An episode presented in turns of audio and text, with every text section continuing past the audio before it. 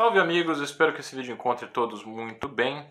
O objetivo da gravação desse vídeo é apresentar um posicionamento e uma resposta em, em relação a, a, ideias que têm circulado em um outro vídeo que eu não vou dizer de quem é, tá? Eu não quero criar polêmica, não quero briga com ninguém, tá?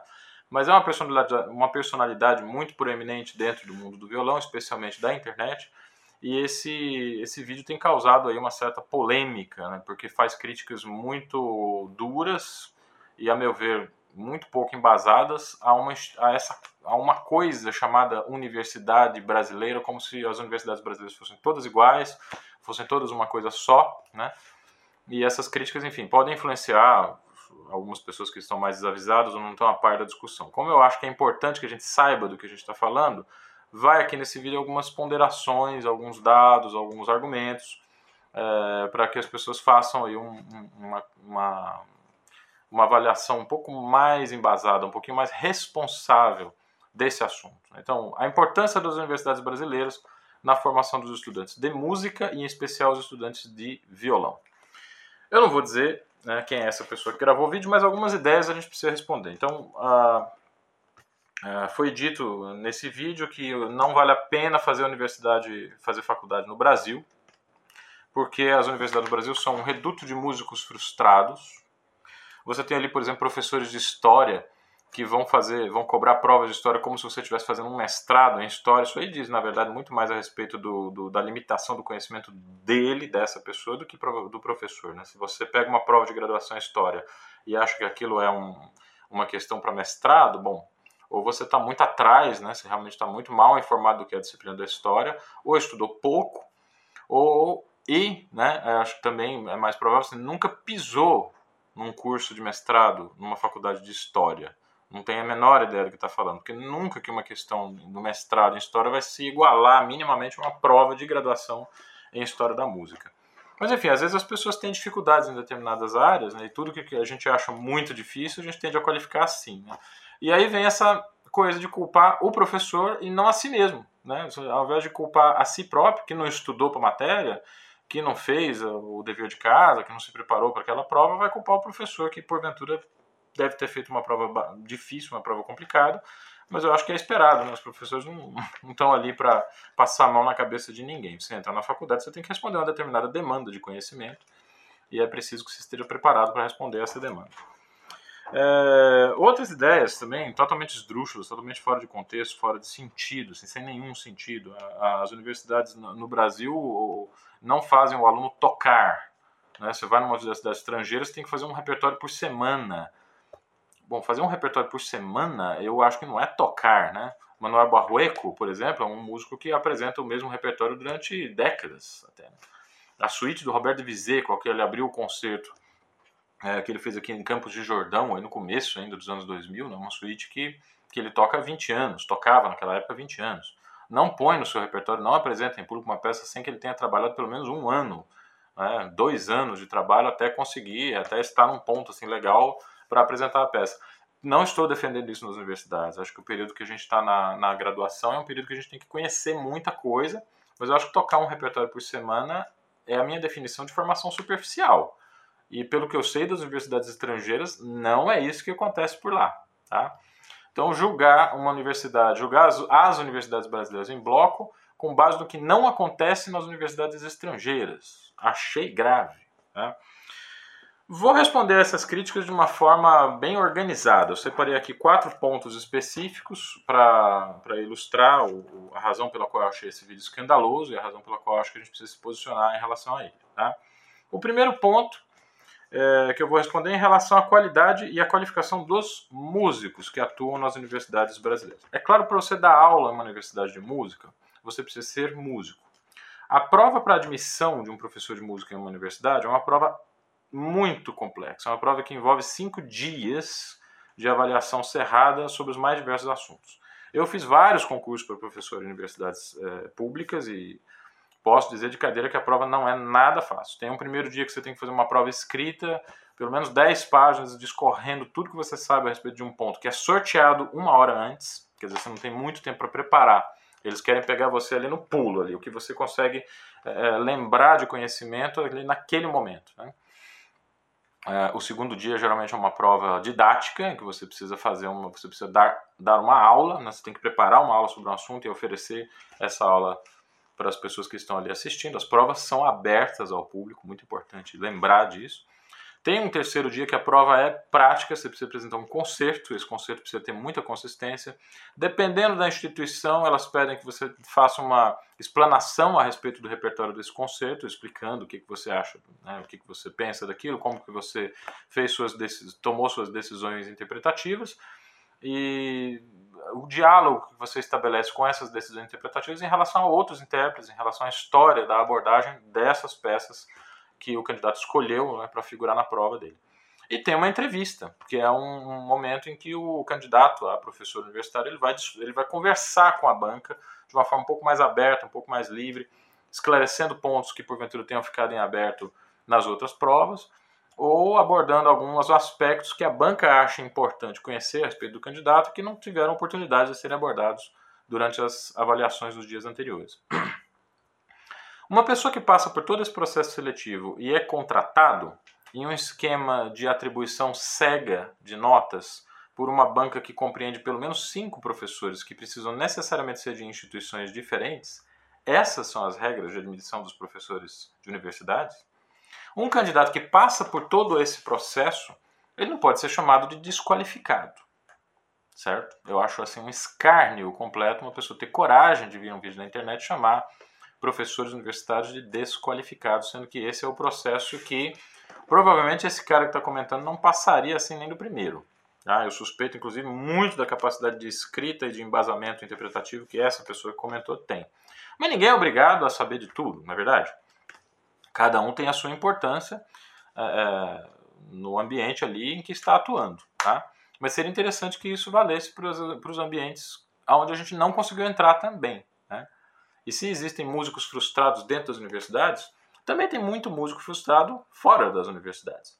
Também tem muitas pessoas que não conseguiram se resolver diante do fato de que as instituições universitárias não os aceitaram, às vezes nem para fazer pós-graduação, que dirá para entrar como professor. Então essa frustração, minha gente, a gente encontra em todos os lugares.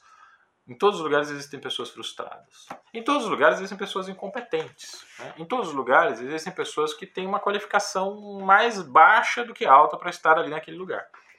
Mas aonde na Constituição de 88 está escrito que as universidades brasileiras precisam ser perfeitas? Dá uma olhada no espelho, olha para sua cara, você se acha perfeito? Essa pessoa que, que, que esse, ela é perfeita?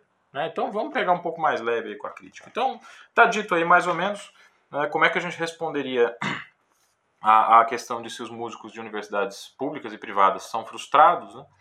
Eu só vou apresentar uma pequena lista dos professores que atuam com violão em universidades públicas.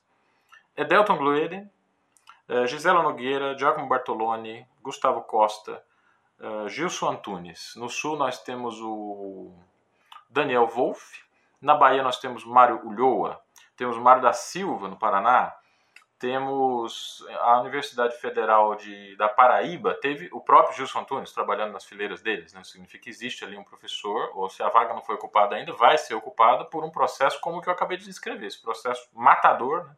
super difícil, é um processo seletivo extremamente complicado, através do qual será escolhido então um professor é, para figurar na, na, na Federal da Paraíba. Eu acho que a pessoa que conseguir passar por esse processo não pode ser chamada de desqualificada.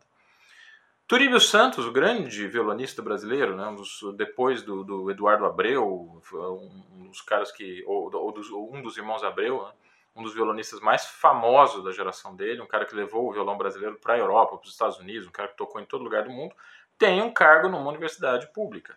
Nicolas Souza Barros, autor de um método que revolucionou completamente a maneira de a gente pensar dedilhado de mão direita. Maria Aro, Léo Soares, na Federal de Uberlândia tivemos Jodacil Damasceno, professor histórico fundamental para a construção do, do, do, imaginário violonístico do nosso país. Deixou lá uma das suas melhores discípulas, a Sandra Alfonso. Né? Então, assim, essa gente não se encaixa muito bem na minha definição de músico frustrado. For por mim, acho que cada um deles escreveria um manifesto, né? perguntando para esse senhor que fez esse vídeo se você acha que nós somos incompetentes, nós somos desqualificados, somos frustrados. Eu não acho que são. Tá? Bom, o segundo aspecto que a gente tem que levar em consideração é a história das universidades brasileiras. Se a gente quer criticar as universidades brasileiras, a gente tem que ter um mínimo de conhecimento a respeito delas. Ao passo que na maioria dos países da América Latina, as universidades começaram a ser fundadas logo depois da descoberta das Américas. Então nós temos a Universidade do Chile, uma universidade no México, que foram fundadas assim ainda no século XVI. Né? No Brasil, a primeira instituição universitária de peso foi fundada em 1930. A data, para o pessoal que conhece um pouquinho de história, não o nosso amigo do vídeo, provavelmente, mas você que está me assistindo conhece um pouco de história, a década de 30 foi a década da quebra da Bolsa a grande quebra da bolsa, a primeira grande crise do capitalismo mundial que se iniciou ali em 1929, que detonou vários países, lançou milhões de pessoas no desemprego e que foi a causa pela qual o baronato paulista, o baronato paulistano, não tinha mais recursos para mandar seus filhos se estudarem fora, né? Que a gente tem que se lembrar disso. O nosso amigo do, do vídeo que eu estou respondendo, recomenda que os estudantes de música façam a universidade fora, mas para fazer isso você tem que ter dinheiro, né, meu capitão? Então é necessário que a gente tenha grana para fazer com que esse sonho de estudar fora se realize. Esse sonho acabou para o Baronato Paulista da, na década de 30. Então aí sim eles resolveram criar uma universidade, que é no caso a Universidade de São Paulo, a USP, é, para que ela fosse ali a responsável pela formação de uma elite intelectual, né, de uma elite dominante, vamos dizer assim. Os filhos da classe dominante, então, seriam os dirigentes intelectuais da sociedade. A universidade sempre foi um ambiente muito complexo, né? E nós temos uma coisa chamada classe trabalhadora que costuma minar esses planos hegemônicos das classes dominantes. Então, nenhuma iniciativa da classe dominante vai completamente lisa, sem conflito, sem confronto para frente, sem que a classe trabalhadora exija ali o seu quinhão, o seu direito. Então, se a USP é uma instituição criada para atender a classe dominante a partir do pagamento de impostos, a classe trabalhadora que gera as riquezas do Estado e que paga impostos também exige em algum momento ingressar nessa instituição e produzir a partir dela uma série de críticas a respeito dessa ideologia, a respeito desse sistema ao qual uma parte importante, uma parte dirigente da nossa sociedade sempre se reporta. Por isso que na USP hoje você pode é, estudar administração, sociologia, filosofia, história, com viés críticos políticos os mais variados possíveis. A única coisa que se exige é que você tenha embasamento. Não como certos filósofos brasileiros radicados nos Estados Unidos, né, que falam os maiores absurdos em relação aos intelectuais brasileiros sem a necessidade de embasar nada do que fazem. Quer dizer, um mitomaníaco, um doente mental, né, que não tem nenhuma condição de dizer o que diz a respeito de ambientes em que ele nunca pisou. O cara que nunca pisou numa universidade, nunca, jamais seria aceito para ser professor de uma instituição universitária, fala o que fala dessa, dessa, das universidades brasileiras, também como o nosso amigo do vídeo. Em bloco, sem fazer nenhum argumento de ressalva, sem oferecer nenhum contraponto e sem se reportar a nenhuma, a nenhuma vamos dizer assim, a nenhuma situação de exceção, né? Falar ah, tal universidade, a situação específica precisa ser mencionada para que a gente faça um julgamento realmente embasado, né? Terceiro ponto que a gente pode usar para refutar esse vídeo que está circulando por aí, o aspecto da formação. A gente precisa se lembrar que as universidades de música elas são a etapa final de um longo processo que precisa começar quando a gente é criança. Formação musical, idealmente, deveria começar quando a gente está na infância. No Brasil não é oferecido, uh, não são oferecidos cursos de música para uh, nas escolas básicas, vamos dizer assim. E o resultado é que os estudantes vão tendo que preencher as lacunas da sua formação de, de formas mais ou menos uh, formas mais ou menos, vamos dizer assim, adequadas, né? e vão chegar na idade universitária com uma série de lacunas com as quais a universidade vai precisar lidar. Então, assim, julgar a universidade é, sem levar em conta que ela está inserida dentro de um contexto educacional muito mais amplo, né, é de fato comprar briga com um cachorro grande. Tá? As universidades fazem o melhor que elas podem com o material que elas recebem. E elas muitas vezes oferecendo cursos de extensão universitária abertos à comunidade, cursos de complementação de segundo grau. Às vezes eles fazem um pré-primeiro ano para fazer com que os alunos, os estudantes entrem com com a oportunidade de fazer um balanço dos seus conhecimentos em história, em gramática da língua portuguesa, né? Essa série de conhecimentos que às vezes o segundo grau não teve tempo, não teve investimento, não teve né, condições suficientes para oferecer uma formação completa, sólida, acabada. Né? Eu não acredito em formação acabada e completa, mas de fato existem algumas lacunas que a gente precisa dar, contas, dar conta delas. Né?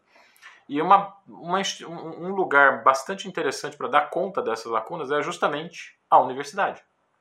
O estudante, mesmo que tenha começado a estudar tarde, violão, vamos dizer com 14 anos de idade, 16 anos de idade, Neil Yonamine começou a estudar violão clássico ali com 17 para 18 anos, e ingressou na Unesp e é um dos melhores alunos que passaram por lá. Né? É, esse estudante ele vai encontrar na universidade uma biblioteca muito boa, ele vai encontrar uma fonoteca legal com gravações que ele nunca sonhou que poderia ter acesso.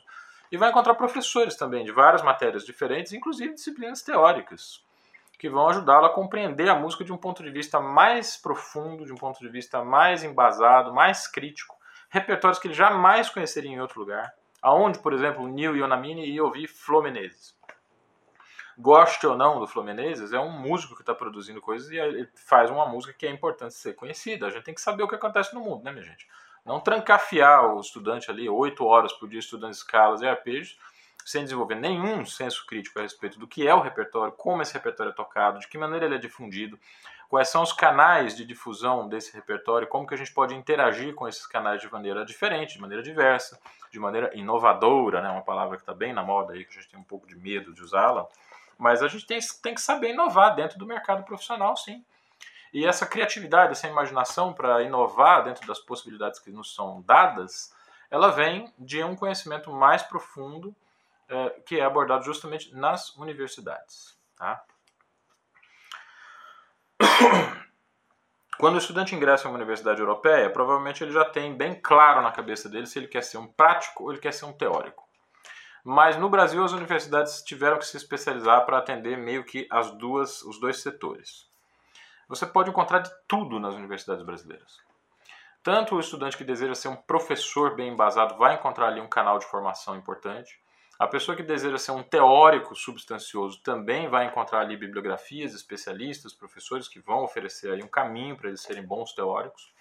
E os músicos práticos também vão encontrar o caminho deles contanto que eles deem conta né, de uma resposta mínima ali para as demandas teóricas. Porque, afinal de contas, se for para ingressar numa universidade e virar as costas para todo o conhecimento humanístico que é discutido lá, não entra na universidade, né?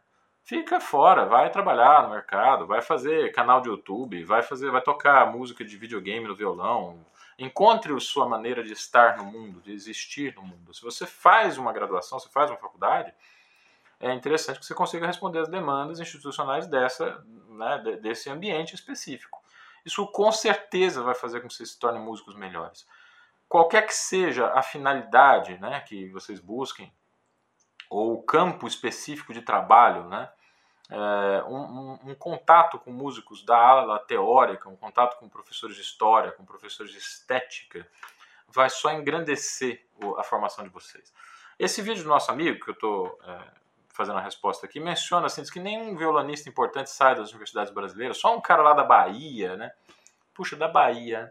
Provavelmente ele está falando do Luiz Carlos Victor, João, João, João Carlos Victor. João Carlos Victor eu conheci em 2009 no Festival de Vital Medeiros e a gente teve uma conversa bem interessante a respeito de, de direcionamento de carreira. Não sei se ele lembra dessa conversa, mas eu me lembro muito bem. E ele falou uma coisa bastante interessante. Ele disse assim: Eu quero deixar para fazer pesquisa depois que eu já tiver tocado bastante. Essa foi uma autoconsciência que ele demonstrou que eu achei admirável. Neste momento, ele tem feito pesquisas um pouco mais amplas, um pouco mais teóricas, mas ele tem um lastro como instrumentista bastante importante atrás de si. Esse lastro foi construído na Universidade Federal da Bahia, sob a orientação do professor Mário Ulloa. Ou seja, o que o João Carlos Vitor é hoje, ele deve, em parte, à Universidade Brasileira. É, eu queria terminar esse vídeo de respostas é, falando um pouco sobre a, relação que o Brasil tem com a Inglaterra, sabe, do ponto de vista de conceito do que é tocar bem violão, referências poéticas importantes e uma espécie de intercâmbio cultural que de, maneira informal acabou acontecendo entre, entre o Brasil e a Inglaterra. Isso começou provavelmente é, com a carreira do Du Abreu, né, que viajou muito para a Inglaterra. O próprio Sérgio Abreu foi um violonista é, que tinha muito contato com Julian Bream e o pai do Sérgio Abreu, Osmar Abreu, pouca gente sabe disso, mas ele era um comerciante de violões muito é, destacado. É ele que fazia chegar aqui no Brasil os violões Fischer, né, os violões Rubio, que são luthiers ingleses de primeira categoria.